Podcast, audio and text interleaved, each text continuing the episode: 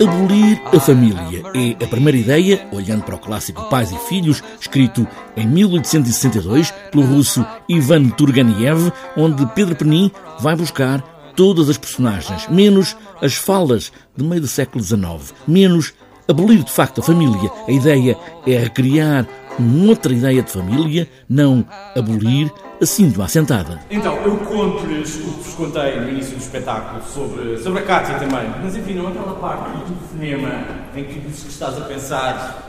Se calhar só reação. Ah, surrogacy. Surrogacy. Oh, Anushka, não te rias, porque é um bebê a sério, um bebê de verdade, está bem? Dele e dele? Sim, dele e meu. Vem já aí a caminho. E não iam dizer nada. Não, Ana, não íamos dizer nada, sabes porquê?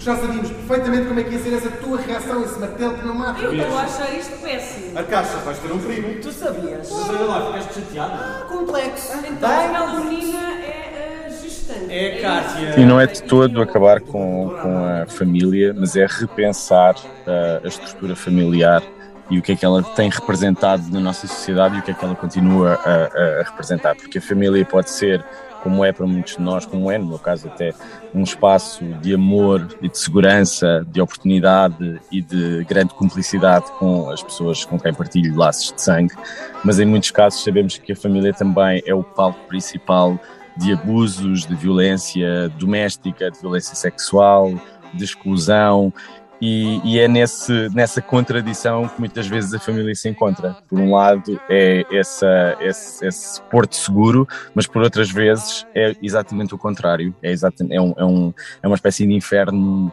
na Terra. Quando lhe pediram para desconstruir um clássico, Pedro Penin pensou neste livro marca da literatura mundial, Pais e Filhos, de Turgenev, como já disse, ficaram lá todos, todas as personagens, mas tudo mudou. Olha, olha, é assim, tu não fales connosco como se nós não tivéssemos pensado nisto tudo antes de ti, está bem? Portanto, acredita, estamos a fazer isto tudo dentro da legalidade possível e da forma mais ética possível. Com tá? o mundo no estado em que está, olha, É francamente. isso, olha, com o mundo no estado em que está, minha querida, é sempre a desculpa dos intolerantes.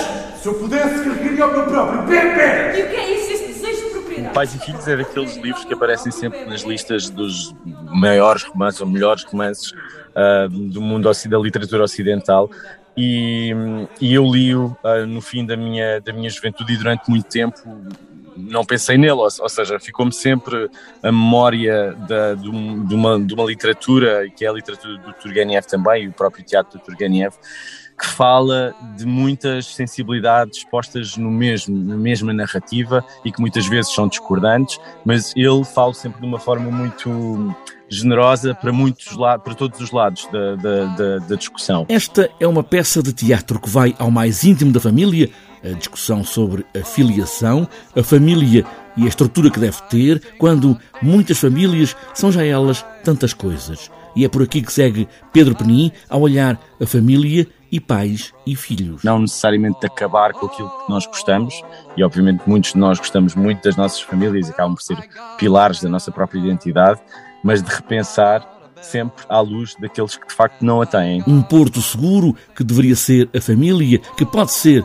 a família, é pais e filhos.